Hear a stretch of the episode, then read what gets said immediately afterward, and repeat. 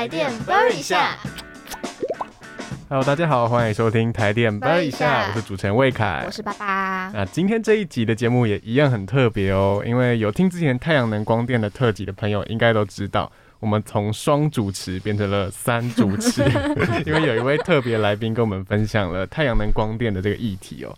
就是我们台电影音网上面阿良找达人系列的阿良组长，那其实这一集啊，我们再度邀请到阿良组长，对，没错，但其实是同一天录的。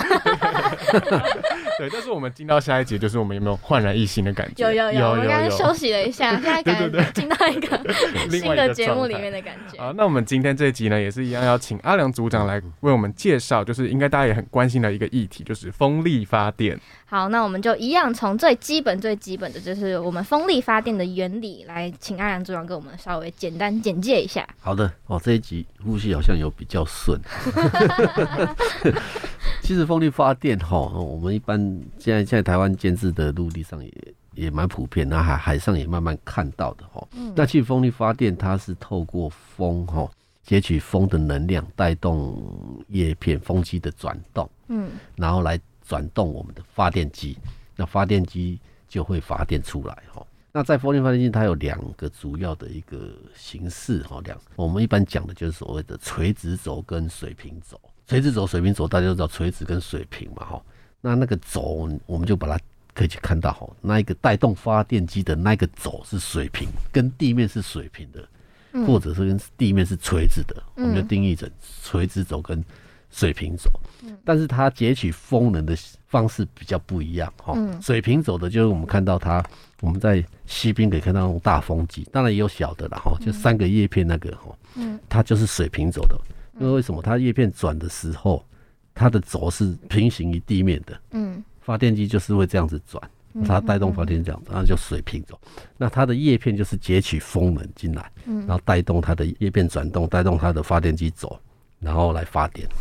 垂直轴，都会区有时候会看到哦，在在天桥上面或者是高楼上面会有一颗远远的哦，也是看起来好像那个我那个血滴子，它就是直直的，它的它的轴是垂直于地面的嗯，哦啊，它也是透过风风这样吹过去，它转动，是，然后发的。它一般它的它的那个容量会比较小啊。嗯哦吼，对，你们就是有时候像我每天上班会经过不某某一条路，它有个天桥，它上面就种了好几棵。嗯 嗯，对对对对，大概是有两个形式的，水平轴跟垂直轴是这样子去分辨。是，对对对，所以我们在外面看到那种比较像风车的那个，就是水平轴嘛。诶你所谓风车 不就是可海边滨海的哦，种对，那个就是水平轴，对对那个就是水对对对，你就想着那个你家电风扇有没有？嗯。电风扇在转，对不对？对。可，是它中间那一根是不是垂直地面？是是是，那是呃那平行地面，对对它就是水平走。哦那如果那一根是直的，嗯它是这样转的，那个就是垂直轴。对对对对对对。那其实台湾风电像刚刚提到在滨海区有很多嘛，嗯就是最多的就是在滨海区这一带嘛。是是，对，应该是说哈，台湾它的风场哦是很好的哈，就是台湾的西半部，就是台湾海峡这个风场哦，嗯以世界级风场的评估，我们台湾的风场是数一数二的。嗯，所以你看哦，我我们陆域的风机已经在西西沿岸盖了很多了，对，那现在又朝着离岸风电去，那你看国外的开发商、设备商都进来了哈，嗯。那代表他们认为这边的风风光是非常好的。对，所以我们主要的风力发电厂会在我们台湾的西半部跟西半部的外海嗯，来做一个风力发电的一个风场。嗯，对对对对，嗯，了解。那其实大家看到风机第一印象应该都是会它会转嘛。是是。对，那其实大家也很好奇，说它开始运转的时间点是什么时候，在什么样的风速下会开始运作呢？哦，对这个问题，其实我们针对这个问题哦，我还特别去拍了一集阿良找达人。为什么？为什么哈？哎、那个风机都不会转哦。嗯其实风机哈，它要转动，它必须要有它的的条件的哈。每一嗯每一台风机它的条件不一样哈。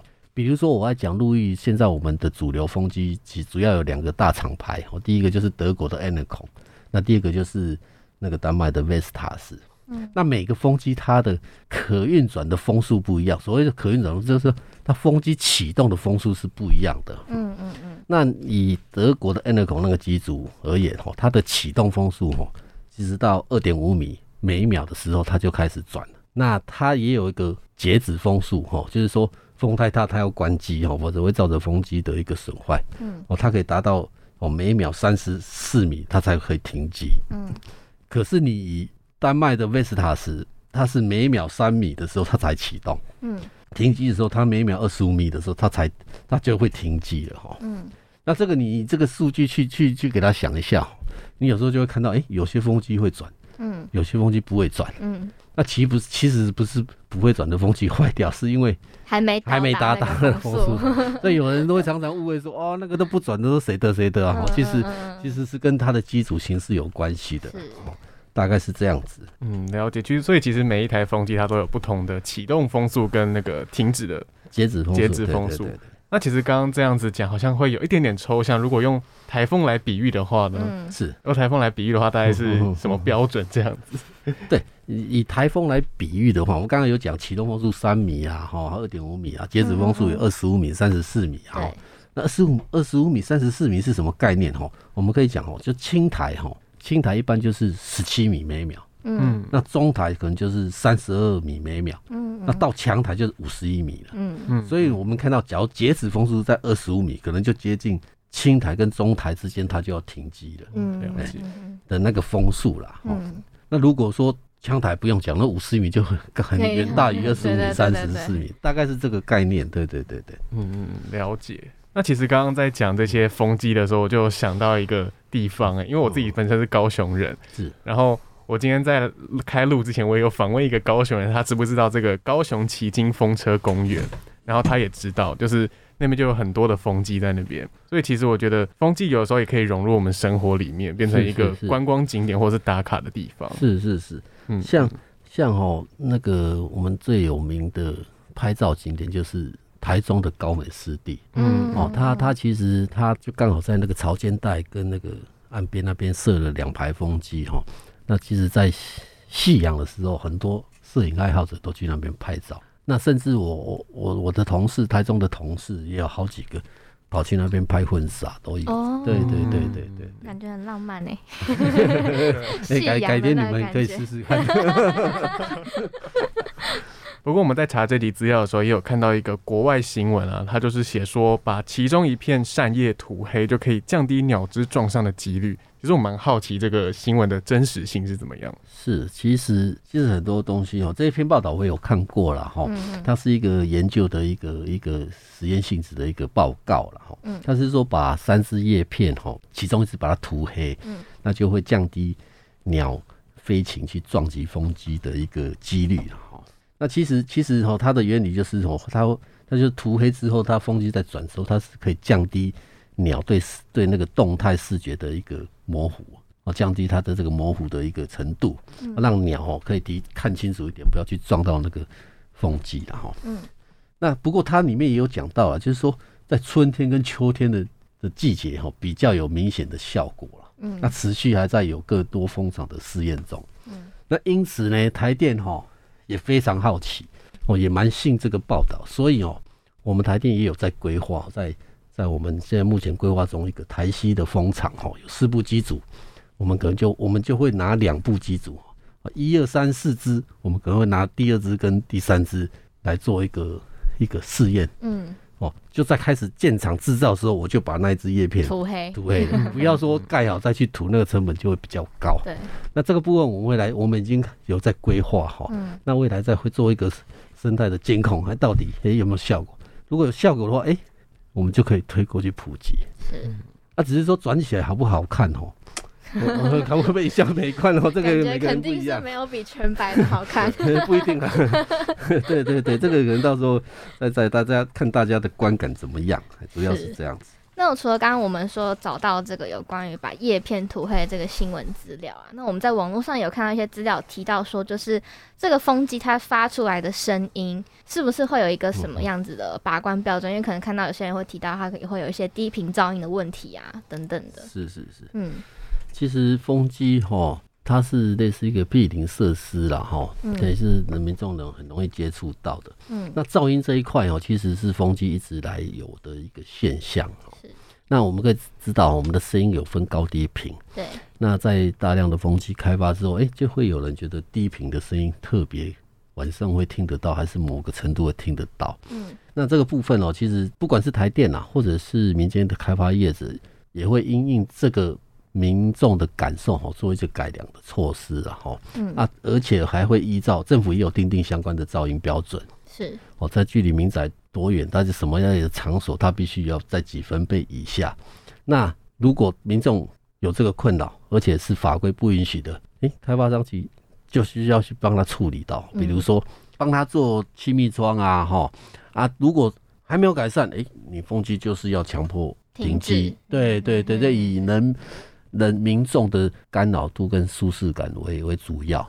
是，对对，有时候我会觉得啦，哈，就是半夜哦，其实还那个风声，它的背景值其实可能就大过那个低频了。哦，那有人可能就是就特别会听到那个频率啊，那个也没办法，他就是听得到，你也没办法他啊。对对，所以按照这个就是要去改善了。对对对对对。那其实节目进行到这边，我们想必各位听众对于风力发电也有一些了解了。那其实还我们还有一些风机的小尝试，想要来请教一下阿良组长。可以帮我们简单的回答。对对对，例如说风机的叶片有几片？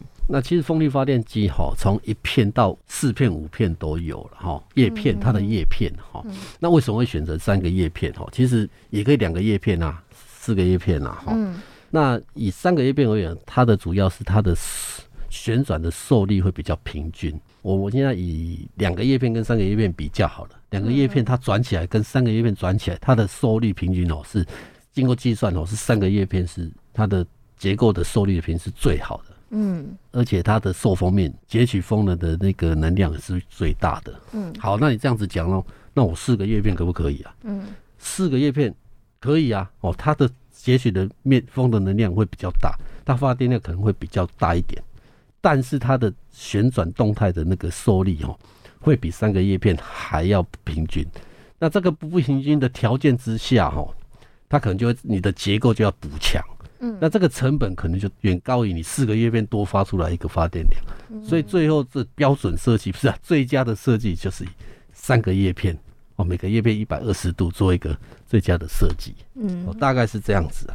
想到我们自己家里面电风扇也好像也都哦是三个叶片，没有没有没有，大部电风扇好多个叶片，但是好像最常见的好像还是三个叶片。哎哎有对对对对对，对对对，所以感觉这这这叶片真的是都还是要经过很精密的计算。对对来去评估的没错。最常见就是三片的。对对，好，那第二个问题呢，就是有关于这叶片的长短会不会影响到它输出的电能？哎、是可是是绝对会的哈。嗯那一般叶片越长哈，它所配的发电机就要越大，它的发电量就越大。为什么？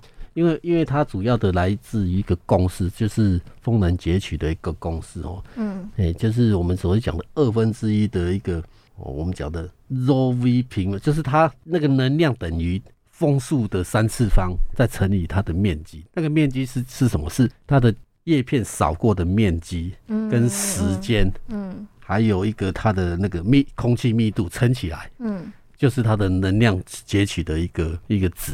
嗯那所以里面那个面积如果越大，就是叶片扫过的越大，它的发电量就会越大。嗯也、大概有，就主要是截取风力的能量的一个面积越大，所以叶片越长，它的面积就越大。对，对对对对对。那其实风机之间呢，他们也会有一个距离配置，就是他们不会两个风机离很近。彼此打架对。对，这个考量是什么呢？对就是说风机哈，它假设很近的话哈，嗯一般哈，我们有一个标准的是那个规划的一个标准值啦哈。因为我们风机你有时候它摆的位置，风机跟风面对面，嗯就是风机垂直风向，听得懂吗？有没有那个概念？风机垂直风向的时候，垂直风向的时候，是它每一台风机的间距哈可以比较近，也就是我们讲的二点五 D 到三 D，那个 D 就是叶片的垂直径。嗯我觉得说那个叶片的直径哈乘以两倍，乘以二点五或三，嗯就是我第一台风机跟第二台风机的一个间距。嗯，那为什么要这样子？就是风机在转的时候，哈，它会有那个那个老老流效应啊，尾流效应。哦，两两部风机如果太近的话，我嗯我讲的是垂直封面的时候，这样这样并排的时候，嗯那风机在转上可能会互相干扰，那影响风机的一个出力跟它的机械的疲乏什么的，嗯，所以要有适当的距离。好、这个是二点五 D 到三 D 啦。哈、嗯，那如果你是平行封面，封面，就是第一台跟第二台是第二台排在第二台后面，嗯第三台排在第二台后面，第四台排在第三台后面，这样一排的话，嗯，那你的间距要更远了。为什么？因为你风吹过来会被前面的挡住，风挡住，大概要有一段的距离，嗯。后面的那个尾流才会恢复，嗯，然后第二台才会吃到，嗯。所以这个距离差不多要五 D 以上，嗯嗯。五 D 以上就是五倍的它的叶片的直径的距离，嗯，大概是这样，分为两种，一个是垂也是垂直封面跟平行封面的一个设置，对对对对。所以这个 D 就是风机之间的社交距离。对，D 几倍的 D 哦，那个几倍的低低就是你那台风机的叶叶片的直径，嗯，对对对，社交 这个形容蛮蛮蛮贴切的，对，要不然就是要不然他们就会生病，然后讲不出话来，这样哈。所以真的连光就是风机这样子的设置，真的非常非常多的学问哎。嗯，那其实我们刚刚节目前面也有提到离岸风电啊，是，这个离岸风电也是大家蛮好奇的，可不可以请阿良组长跟我们讲一下，这跟一般印象中的风机有什么不一样？OK，离岸风电吼，嗯。其实为什么会有离岸？第一个，我们讲风电主要来自于风嘛，吼。对，那陆上跟海上的风吼，嗯。其实陆上的风会受地形地貌的影响，嗯。那海上的风吼，它就会比较平均，比较顺，哦嗯所以海上风力的风吼会比较大，嗯。也比较持久哦。那风机它的发电就会比较稳哈。嗯。那陆域当然它也是可以透过一些技术让风风机发电顺畅，但是它因为它风的能量会受地形地物的影响，会时间性可能没有像离岸那么稳，所以嗯就会往离岸发发展。那陆地上的风陆域风场的场址哦，其实也差不多饱和了，优良的风场啊，哦，那在饱和的情况下怎么办？国外他们就是往海上发展，我们拥有世界级的风场，我们当然要往海上风场，是而且我们的水深也很适合嗯盖离岸风电。因此，台湾的我们的政府，它就在我们台湾的西半部，我们那个设了好多区块，让开发商来去做开发。嗯那开发的行为一定要经过环评啊，哈、嗯那风速的测量啊，哈，他们觉得有经济价值才会开发，对，主要是这样子。那另外哈，在海上盖它，你说它有没有其他效益？除了发电量可以增大之外，嗯那它风力发电机组，它每年或者是隔几年，它的技术会越来越好，嗯它的那个发电容量会越大。那主要比较艰难的一点是在我们台湾对海事工程会比较陌生。那这个部分，台湾也透过这个风场的建制，也慢慢引进国外的技术，来培养国外的技术能量。